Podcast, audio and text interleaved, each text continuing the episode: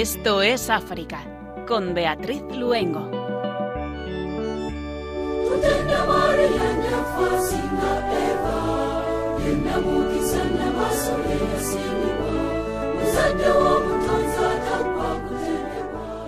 Muy buenas tardes a todos nuestros queridos oyentes.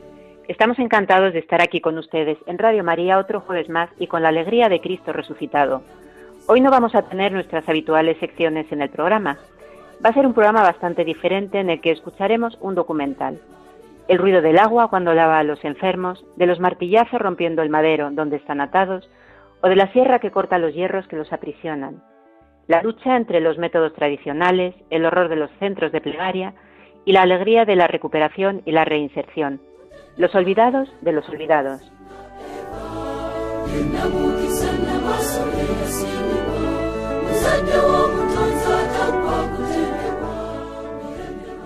Este es el nombre del precioso documental que vamos a escuchar hoy en Esto es África y que nos cuenta la situación en que se encuentran la mayoría de los enfermos mentales africanos. Lo hace a través de la historia de un hombre, Gregoire Aumbonon. Él mismo nos habla del trabajo que lleva a cabo la Asociación San Camilo de Lelis de Costa de Marfil para curar y reinsertar en la sociedad a estos enfermos. Les vamos a contar además dos eventos que tendrán lugar en estos últimos días de este mes. Teatro del 26 al 28 de abril con la Fundación Fundebe y torneo de bridge el 29 de abril de la mano de África Directo, en apoyo a las niñas madres de Aboque, Uganda. Costa de Marfil, Benín, Togo, Burkina Faso. Los enfermos mentales son los olvidados de los olvidados. Comenzamos Esto es África.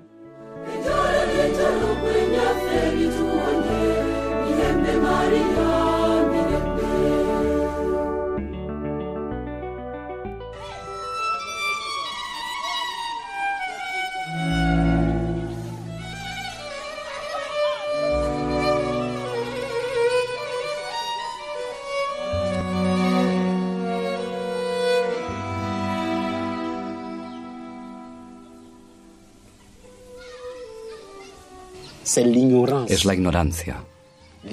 La ignorancia humana.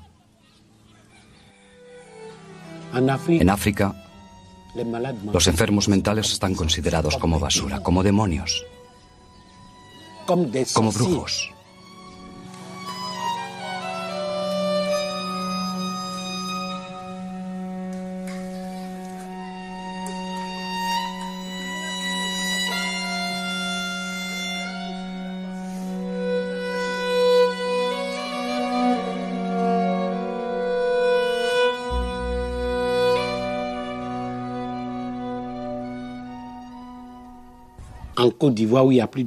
En Costa de Marfil, donde hay 18 millones de habitantes, solo hay dos hospitales psiquiátricos para todo el país. Y si tienes un enfermo, debes tener dinero para pagarlo todo. Si no hay dinero, no hay tratamiento. En Benín, de donde soy originario, solo hay un hospital en todo el país. Si no tienes dinero, no hay tratamiento.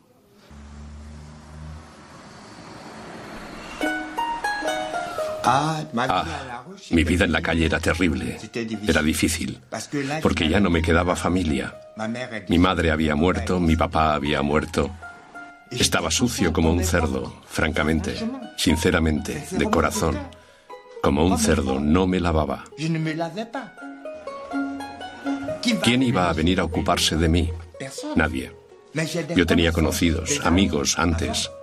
Pero ¿quién va a venir estando enfermo? ¿Quién va a venir? Van a decir, no, no te acerques, no te acerques que está enfermo y te hará daño.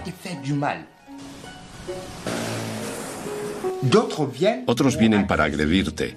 Agredirte significa tirarte piedras, especialmente los niños. Mirad, un loco. A veces rebuscaba en las basuras de los blancos. Buscaba. Me hace reír, pero así era.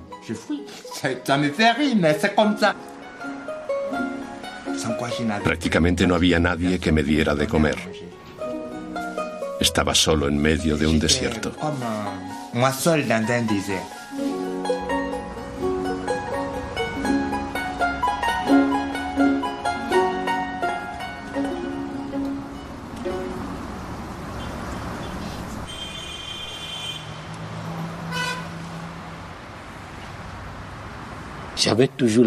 Estaba habituado a verlos.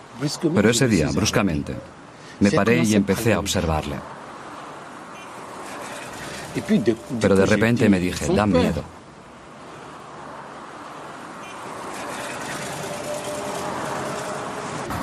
¿Tienes sed? ¿Quieres agua?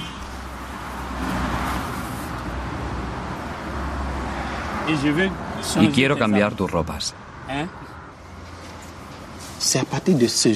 A partir de aquel día, empecé a pasearme todas las noches para ver dónde dormían. Y después empecé a encontrarme con ellos. Y cada noche pasaba a darles comida y agua fresca. Escucha, Valentín, ven conmigo, ven.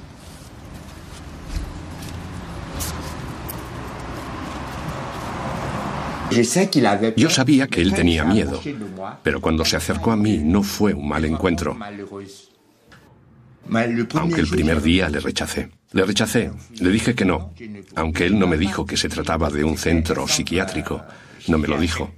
Me dijo, te voy a llevar a un sitio donde podrás reposar y verás cómo todo se arreglará.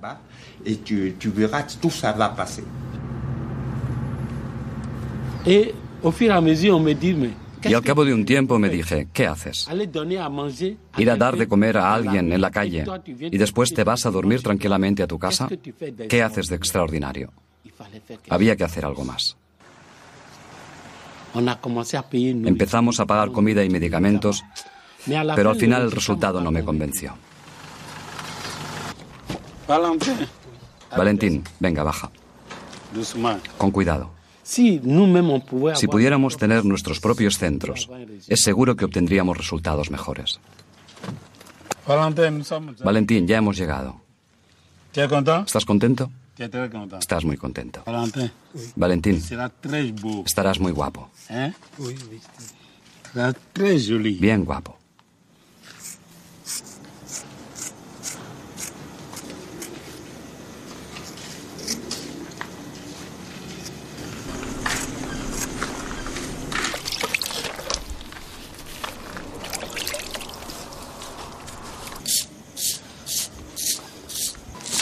La confianza, La confianza depende de cómo te hablen. No puede todo el mundo. Y lo primero es que me dio la confianza en la calle. ¿Tenéis un espejo por ahí? ¿Qué dices? Ahora me acuerdo. Ah, ahora recuerdas tu belleza.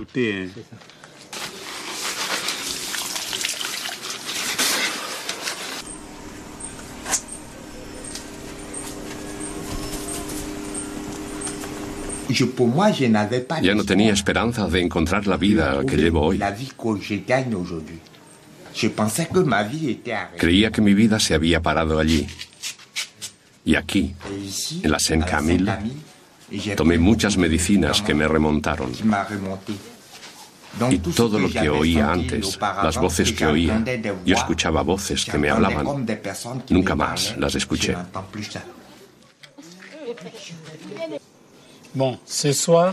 Bueno, esta noche te van a poner una inyección para que duermas bien. Sí. ¿De acuerdo? Vas a dormir muy bien y mañana vendré a verte. ¿De acuerdo? Aquí estás en tu casa. Se acabó la calle. Se acabó dormir en la calle. Nunca más dormirás en la calle. ¿De acuerdo? Estás en tu casa y aquí todos son tus hermanos. ¿De acuerdo? Y te pido que seas amable con todo el mundo, ¿de acuerdo?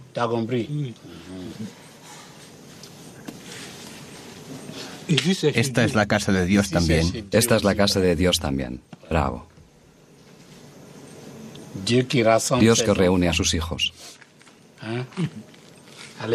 Venga, vamos.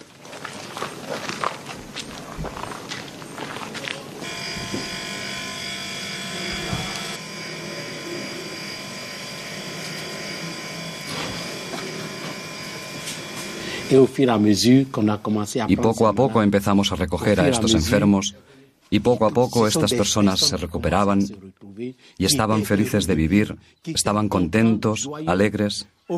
Y a medida que obteníamos resultados, hizo que los curas de los pueblos, las monjas, empezaran a correr la voz.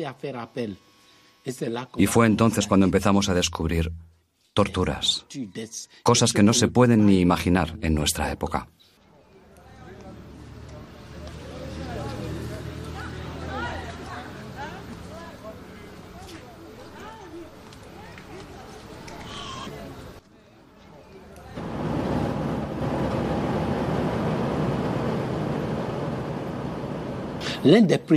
Una de las primeras escenas que vi fue la víspera de Ramos de 1994. Una mujer vino a buscarme. Señor, ayúdeme. Mi hermano está mentalmente enfermo. Le pregunté, ¿dónde está? En mi pueblo. Está apenas a 30-40 kilómetros de Buaqué. La subí al coche. Llegados al pueblo, ella se fue a buscar a sus padres. Es la Asociación San Camilo. ¿Por qué traes gente aquí? Ella está podrido, no vale la pena. ¿Un hombre podrido? Yo dije, aunque esté podrido, le quiero ver. No, no vale la pena, decía el viejo. Y dije, bueno, me voy a buscar a la policía y ahora vuelvo. Se asustó. Y se fue a buscar al jefe del pueblo. El jefe del pueblo reunió a sus consejeros. Decisión final, había que abrir la puerta. Ah, es ella. Buenos días, querida. Un joven, desnudo, inmovilizado, clavado en el suelo como Jesús en la cruz, los dos brazos, ambos pies, y realmente podrido. No, ese día estaba tan indignado. Su madre estaba al lado y le dije, Señora, ¿este es su hijo? ¿Es usted quien lo ha traído al mundo? Debería envenenarle, debería matarle, sería mejor. Los hierros habían atravesado la carne. No se veía dónde empezaban. Difícilmente, el día de Ramos, pudimos liberarle. Ah, mamá, buenos días. ¿Es tu hija? Sí, señor. ¿Cuánto tiempo lleva así? Siete años. Bueno, me voy a Sinfra. A la vuelta, vendré a recogerla. Vendré a buscarla y me la llevaré para curarla. No es para pedirte dinero, no vas a pagar nada, ¿de acuerdo? No vas a pagar nada, la vamos a curar. Os daré la dirección y lo que desearía es que una vez al mes o cada dos meses alguien venga a visitarla. No es difícil llevarse a los enfermos de sus familias. A menudo las familias están contentas de dejártelos. Mientras no pidas dinero, están dispuestos a dártelo. Dispuestos a dártelo como un regalo. Hasta luego, querida. Hoy te vamos a cortar la cadena, ¿de acuerdo? ¿Estás contenta? De acuerdo. Estamos dispuestos a ayudarles a nivel de la Sencamil. Pero al menos todos deben entender que sea lo que sea lo que nosotros podamos aportar, no podemos jamás reemplazar a la familia. El enfermo después debe volver a su casa.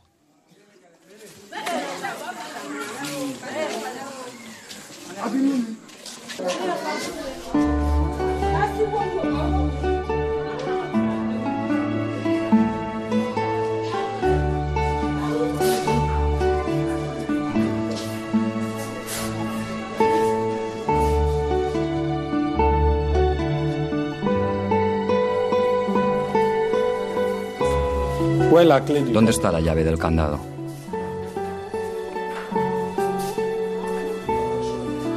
Delfín. Me llamo Gregoire. Te lo dije esta mañana.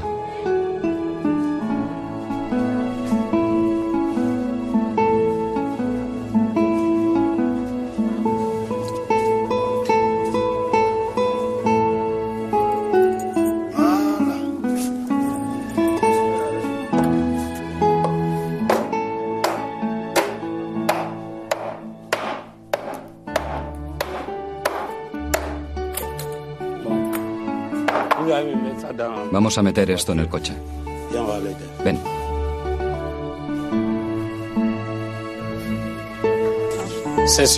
Este es el número al que debéis llamar a menudo para tener noticias.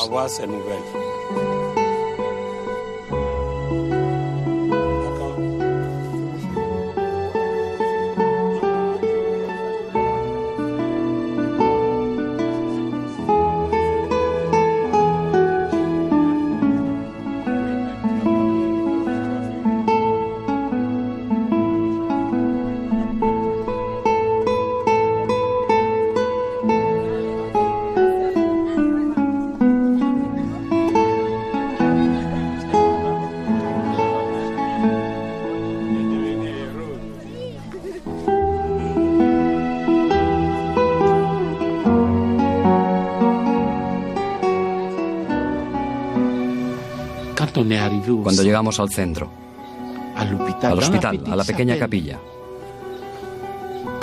cuando llegamos, le llevamos al médico que lo atendió. Y el enfermo me dijo, Señor, no sé cómo darle las gracias a Dios, cómo darle a usted las gracias. No sé qué hice para merecer este trato de mis propios padres. Si no soy peligroso. No soy peligroso. Y me preguntó, ¿me voy a curar? Pero enseguida murió. Pero al menos, para mí, murió con dignidad como un hombre. Fue a partir de entonces que empezamos a ir por los pueblos para desencadenar a los enfermos.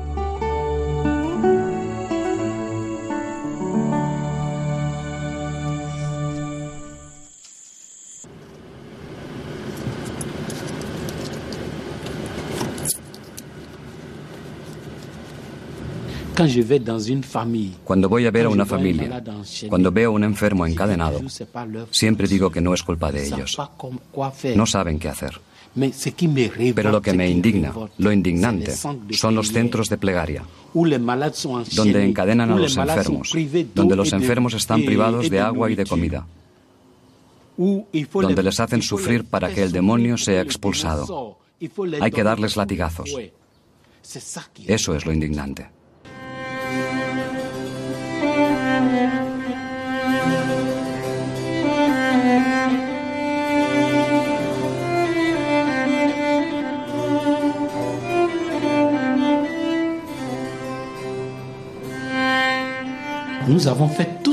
Lo hemos intentado todo contra los responsables de estos centros, pero no ha dado ningún resultado porque ellos ganan dinero. Fuimos a los tribunales para denunciarles. Los tribunales enviaron a la policía, que nos llamó diciendo, sí, pero son unos locos, ¿qué podemos hacer? Es decir, que si caes mentalmente enfermo en África, has perdido todos tus derechos. Nadie te considera una persona. Todo el mundo es libre de tratarte como quiera.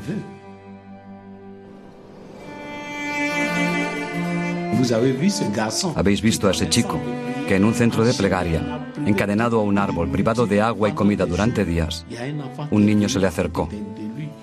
Él se le tiró encima, le retorció el cuello. El niño murió. Y si la gente no se hubiera apresurado, se lo habría comido, porque estaba peor que un animal.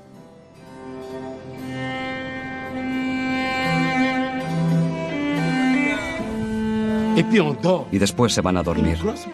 Cae una tormenta, alguien está encadenado bajo la lluvia y te vas a tu habitación y te duermes. Y con todo eso dicen, yo rezo.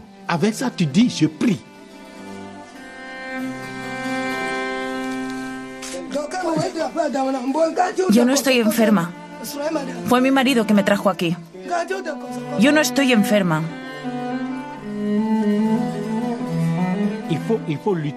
Debemos luchar contra estos métodos y nuestro único método de lucha es abrir centros, hasta el día en que nuestras autoridades tomen conciencia. Y si realmente existen unos derechos humanos, no. Yo digo que es una comedia. Cuando oigo derechos humanos, derechos humanos, digo que es pura comedia. ¿Cuántos hombres y mujeres están encadenados en este país ahora mismo?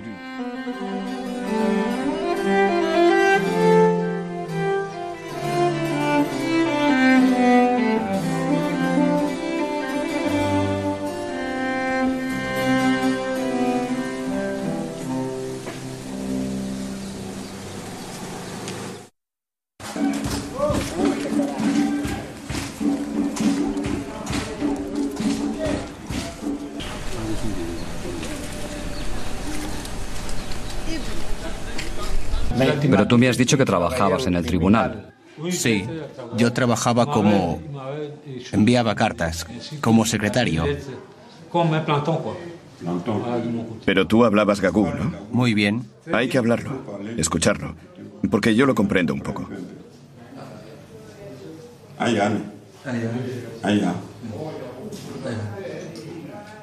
¿Cómo se dice buenos días en gagú?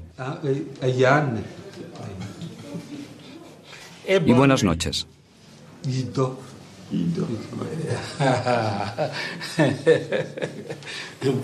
Bueno, Así nos ubicamos un poco.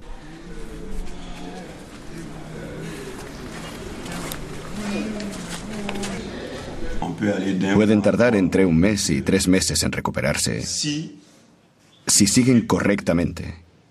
Porque el problema es hacerles un buen seguimiento. Como darles la medicación. Porque en cualquier momento pueden rechazar el tratamiento. Desgraciadamente, aquí en África, los casos no suelen llegar en fase crónica. Porque en fase aguda, primero se consulta a un hechicero o a un marabú, o se pasa por un campo de plegaria, donde en uno o dos años la enfermedad se ha hecho crónica. Siéntate, siéntate, cálmate. Hasta que no estés bañado y afeitado no podremos ir. No has venido para quedarte.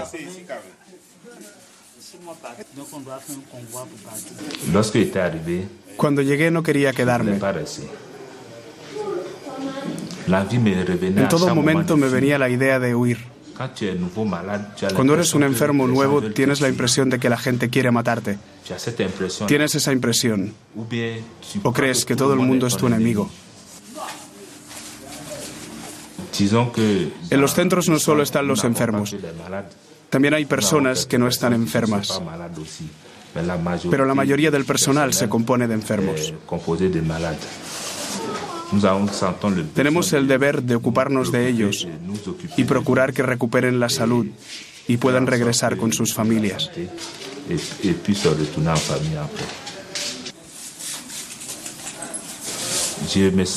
Me sentía como si yo fuera quien gobernaba el mundo. Creía que yo era el Dios de este mundo. Mi personal es el mejor personal que hay. Es el personal ideal. Estoy muy contento con ellos. Hacen bien su trabajo. A veces algunos enfermos rehusan regresar y son ellos los que constituyen el personal de los centros.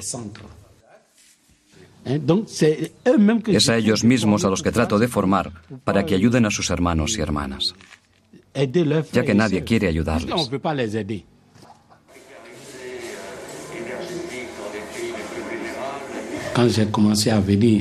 Cuando empecé a ir a Europa, fui haciendo amigos en Italia, en Francia, en España, Canadá, Suiza. Pero no hay un grupo al que le pueda decir, a fin de mes o a fin de año o tal día, espero este dinero. Siempre es la providencia, que llega en el momento en que lo necesitamos. En Costa de Marfil tenemos un centro en Bundukú, en Corogó y en Buaké. Tenemos dos centros en Buaké, pero ninguna subvención del Estado marfileño. Incluso cuando escribes un proyecto para los organismos internacionales, cuando ven que es para enfermos mentales, te dicen, no, no trabajamos en el ámbito de la enfermedad mental, no trabajamos en ese ámbito. Como si los enfermos mentales no fueran también personas.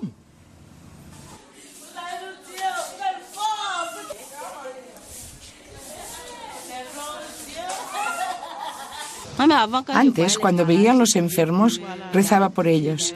Sentía compasión. Pero nunca pensé en esto. Nunca pensé que un día me podría ocurrir a mí. Había pensado en todo menos en eso. Pero una mañana me llegó. Y bueno, ves a tus compañeros de la escuela, a la gente que conocías, y tú estás siempre ahí, enferma. Es difícil. No es nada fácil. Sobre el futuro de los niños, tengo que decir que hacemos lo que podemos. Intentamos escribirlos en la escuela, estamos preparando un centro de reinserción para las mujeres, donde tendrán sus talleres y donde también podrán vivir con sus hijos. Hay que decir que las mujeres que tienen hijos, cuando se las encadena, se las aparta de sus hijos. E incluso hay ciertas personas que no quieren que el niño vea a su madre.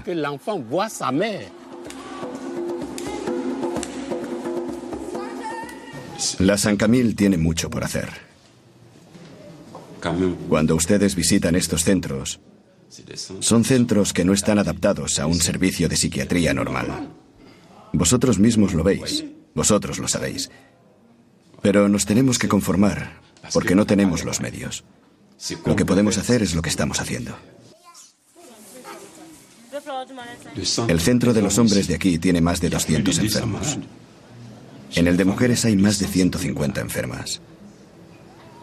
Para un número de 300 enfermos, imaginad el coste de los medicamentos.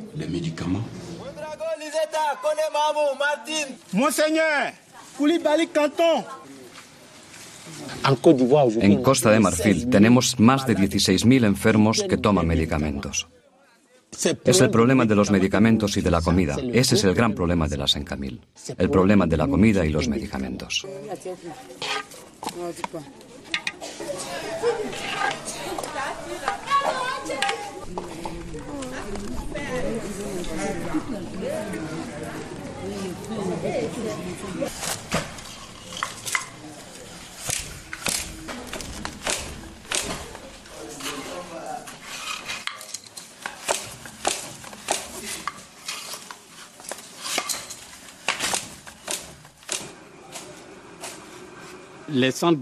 Los centros de reinserción de Costa de Marfil fueron saqueados durante la guerra.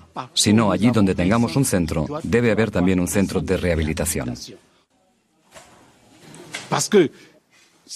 Porque sin el trabajo, sin un centro de trabajo, los drogas, les das medicación y eso es todo. No.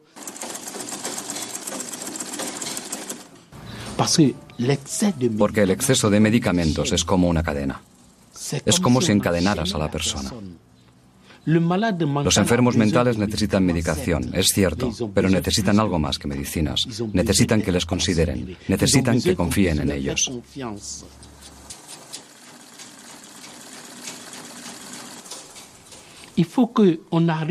Hemos de llegar a aceptar al otro como es. Y eso es lo que nos falta. Si no eres productivo, no estás considerado. Hay que trabajar de una manera. Al final, yo digo que creamos enfermos mentales. Nuestra sociedad actual fabrica la enfermedad mental.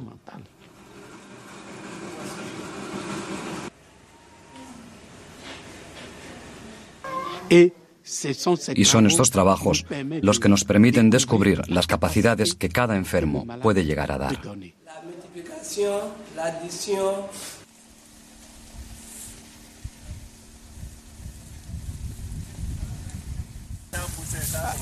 ¿No decías que no crecerían las semillas que nos mandaron de Europa? Han crecido, ¿no? Pero si te enseñaron cómo hacerlo. Estamos en el Centro de Formación Profesional y estamos a punto de plantar 20 hectáreas de palmas de aceite. Es el futuro de la Sencamil, es decir, este será el centro piloto el que permitirá a los enfermos obtener los víveres, la comida para todos los centros de Benín. ¿Dónde están los lavabos? Y luego, los medicamentos. Mi idea es que la producción baste para proveer de medicamentos a todos los centros, ya sea en Costa de Marfil, en Benín y donde quiera que la Sencamil se implante. Mi deseo es que consigamos obtener una rentabilidad que permita tener medicamentos para todos los centros y también para los enfermos que están con sus familias.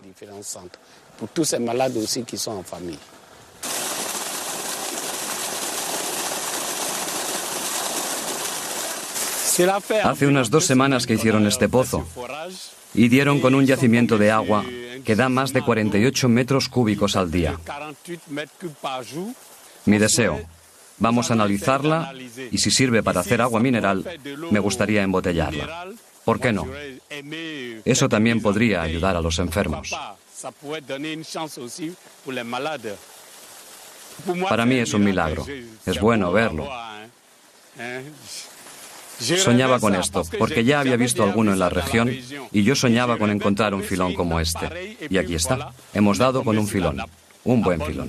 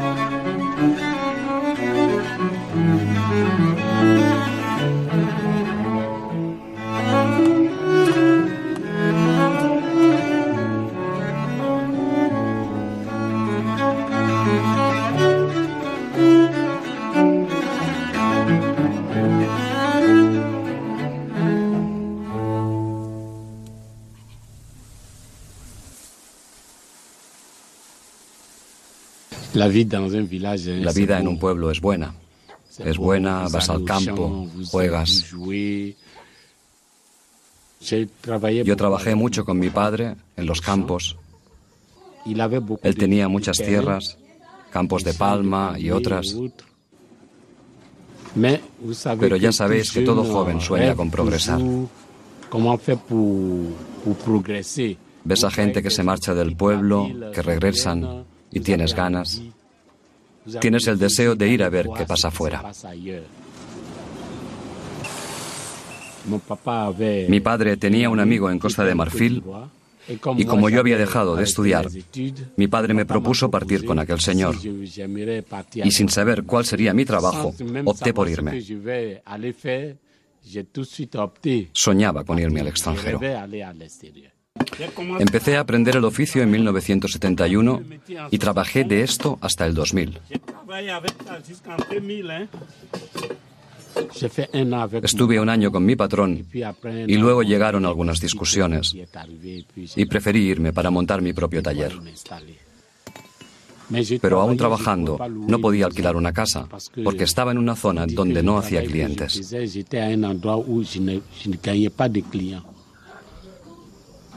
En esa época hice un poco el bandido.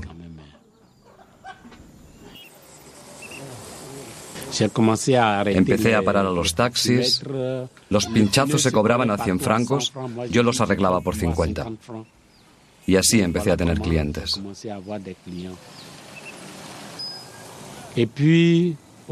Hasta que, poco a poco, en 1976, compré un taxi. En 1984 ya tenía cuatro taxis trabajando. Todo iba muy bien para mí. Fue a partir del cuarto taxi que empecé a tener problemas, problemas económicos. Y después los taxis empezaron a tener accidentes, accidente tras accidente. Y ello me arruinó por completo. Llegué a ir a la cárcel. Le debía dinero a todo el mundo, la gente me denunciaba a la policía, los amigos que tenía me abandonaron. No me encontraba, no sabía dónde estaba. Unos amigos me llevaron a ver a un marabú para que mis negocios remontasen. Empecé a hacer cualquier cosa. Las dificultades que vivía me llevaron un día a intentar suicidarme, porque ya no podía más. Cogí unos comprimidos, entré en casa, encerré. Cogí el agua y los comprimidos. Y justo cuando iba a meterme las pastillas en la boca, noté como una corriente que me atravesaba el brazo y todo cayó al suelo. Y tuve la impresión de que alguien me decía, la vida que tienes no te pertenece. No tienes derecho a acabar con tu vida. Entonces abandoné.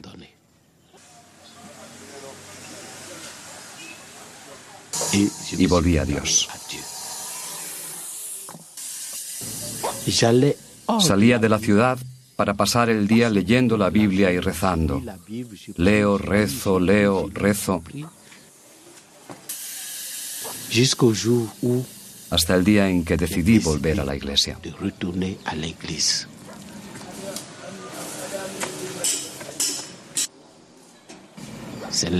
Allí me encontré con un misionero un misionero que se llamaba Joseph Pasquier y que murió hace algunos meses. Él se tomó el tiempo para escucharme. Yo empecé a explicarle mis dificultades, mis problemas, cómo había abandonado la iglesia y cómo quise volver a la iglesia. Y el sacerdote organizaba una peregrinación a Jerusalén ese mismo año y me dijo, escucha Gregoire, organizo una peregrinación a Jerusalén. Yo respondí, yo quiero ir. Para comer ya tenía dificultades. Para mí fue un milagro de Dios. Mis negocios, mi trabajo con los neumáticos se reactivaron de forma milagrosa.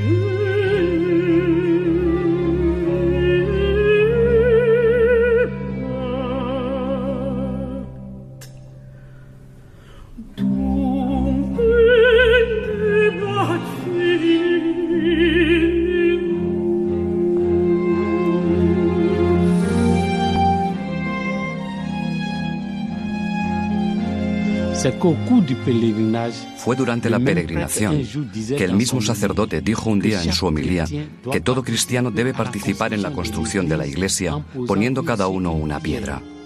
Y durante el resto de la peregrinación, esa frase venía a mí. ¿Cuál es la piedra que yo podré poner?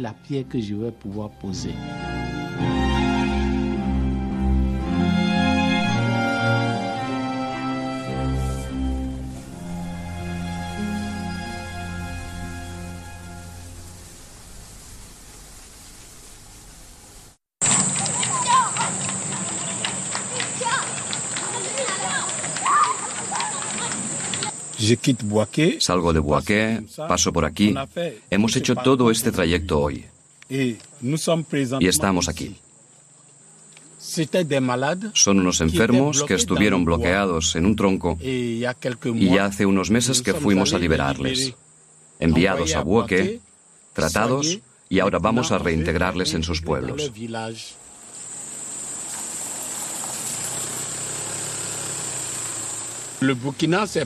Burkina es el siguiente paso. Tenemos ya un proyecto en Burkina Faso, porque como comprenderéis, recoger a un enfermo en Burkina Faso, estamos en la frontera. Y desde Buaké ya llevamos 400 kilómetros. Donde van quedan aún 400 kilómetros. Son 800 kilómetros. Es importante que cada enfermo sea tratado en su localidad. Así, la reinserción es más fácil. La idea de la Sencamil es intentar extenderse por toda la subregión.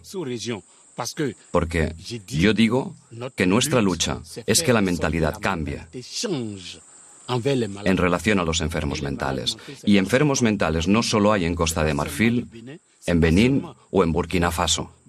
También hay en Togo, en Sierra Leona, en toda África, en toda África. Ya no está enfermo y no deben mirarle más como a un enfermo. Si hay una reunión, debe participar en la reunión y debe hacer su trabajo. Y si tiene un campo, le dejáis rehacer su campo. Es decir, recupera su lugar totalmente en la familia. ¿Alguien sabe poner inyecciones? Hay un dispensario. Bueno, necesita una ampolla cada final de mes. Se lo escribes para que lo tengan. ¿De acuerdo? Hay para cinco meses.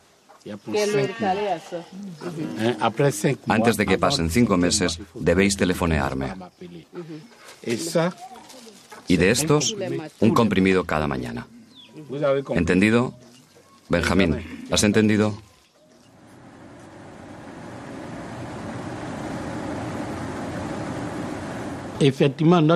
Efectivamente, nuestro método es tener una red entre todas las comunidades. Allí donde haya enfermos, los curas, las religiosas, intentamos contactarles para llevar medicamentos a todos esos pueblos, para que cada enfermo pueda tener su medicación. Si no, un enfermo que tenga que pagar 5.000 francos en transporte para venir a Buaque a recoger su medicación, mañana vuelve a estar en un tronco.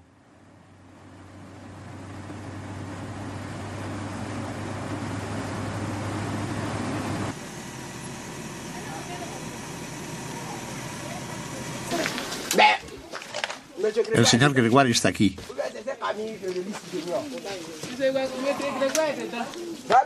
Señor Gregoire, lo primero que haremos será comer a Tieque. Hay que ir a buscarlo. It, ¿estás de acuerdo? ¿Ves cómo cargo sobre mí la cruz de Cristo? Soy un hombre. ¿Ves mi madurez? Yo te he hecho llamar. Esto no es normal. Debe ser un problema espiritual. ¿Cómo estás? Estoy bien. ¿Y la señora Cadí? ¿Dónde está su hermano mayor? ¿Por qué no te tomas la medicación? Le llamé precisamente por eso. Cuando se necesitan medicamentos hay que tener provisiones consistentes, como con el que Y se acabaron. Y yo no tengo dinero.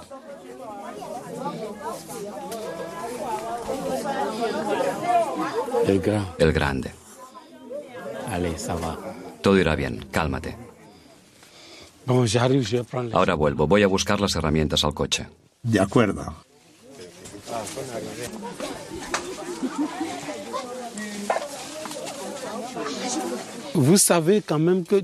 Ya sabéis que desde hace cuatro años tan solo necesitaba los medios para ir a Buaque. Todo el pueblo debe saber que eso no honra al pueblo. No hace honor. Y cada uno debería sentirse responsable. Todo el pueblo, solo hacía falta dar al menos 50 francos por persona. Es un asunto de todo el pueblo, no es el asunto de un individuo, el asunto de una familia, es un asunto de todo el pueblo.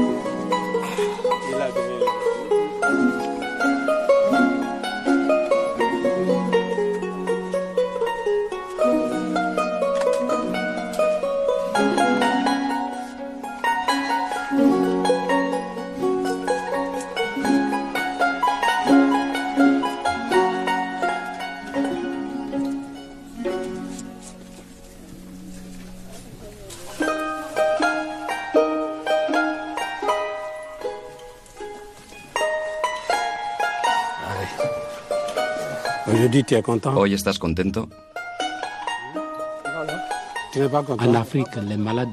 En África, los enfermos mentales representan una vergüenza para las familias, una vergüenza para la sociedad, una vergüenza para los poderes públicos y también debería serlo para toda la humanidad. Cuando encuentro a un hombre bloqueado en un tronco, es la imagen de mi propia persona y es la imagen de la humanidad. Cuando veo a una mujer desnuda en la calle, una mujer prisionera en un tronco, es la imagen de mi propia madre y es la imagen de todas las mujeres del mundo. Es a todas las mujeres del mundo a quienes representa.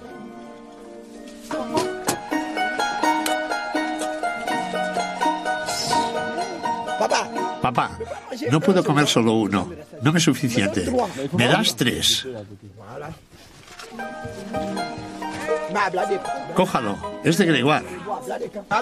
Cójalo, señora. Si un pobre hombre como yo, que no sabe de nada, que es un inútil, un inútil en todo, ha vuelto su mirada hacia estos enfermos, que están olvidados por todos los intelectuales, por todos los sabios del mundo. Si Dios ha querido que un miserable como yo emprenda una actividad semejante, es para que podamos todos abrir los ojos. Es para permitir a la humanidad abrir los ojos. Hay hombres y mujeres que están olvidados. Y Dios nos interpela, Dios os interpela a todos. Y es por ello que yo interpelo a la Organización Mundial de la Salud. Es necesario que comprendan que tienen un papel importante que jugar en el campo de la salud mental.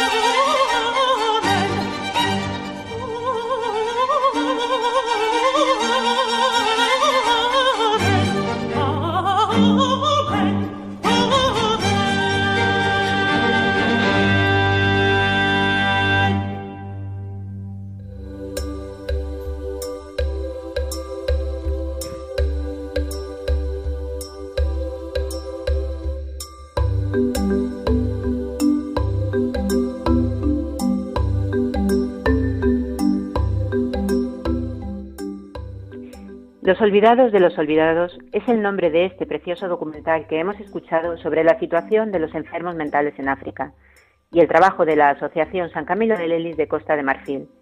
Damos las gracias a los religiosos Camilos de España que nos han permitido poder disfrutar de él. Les recomendamos que lo vean en YouTube, de verdad que es un testimonio que francamente llega al corazón. Y les queremos contar dos eventos que se van a celebrar en estos días que nos quedan del mes de abril. El fin de semana del 26 al 28 de abril el grupo de teatro La Compañía vuelve a escena para representar Rumores, una adaptación de la obra de teatro de Neil Simon. Risas y buen ambiente asegurado en el Colegio Nuestra Señora del Recuerdo, en Plaza Duque de Pastrana, en Madrid. La representación será a beneficio de Fundebe, Fundación para el Desarrollo de Benín. Para conseguir las entradas hay que ponerse en contacto con cualquiera de los miembros de Fundebe en el teléfono 91316 4206 o bien a través de un mail a info.fundebe.org. Y el 29 de abril, a las 18 horas, en el Hotel Melia Castilla, se celebra el tercer torneo benéfico de Bridge, una iniciativa que llega de la ONG África Directo a favor del proyecto Apoyo a las Niñas Madre de Aboque, Uganda. ¿Cómo podemos apuntarnos? Bien por mail a turisdb37.com o WhatsApp en el número 609 815340. Allí en Aboque, Uganda, está la hermana Encarnita Cámara, misionera comboniana. Ella se ocupa de chicas entre 10 y 17 años que son violadas y al quedarse embarazadas las expulsan de sus familias. Este proyecto les permite seguir estudiando y posteriormente poner un pequeño negocio y, como no puede ser otra manera, ocuparse de sus bebés. Desde Esto es África le enviamos un fuerte abrazo. Y se nos ha ido el tiempo, les deseamos muy feliz Pascua de Resurrección y, si Dios quiere, Volveremos con ustedes dentro de 15 días. Continúen con nosotros en Radio María. Que la Virgen les guarde y les acompañe siempre.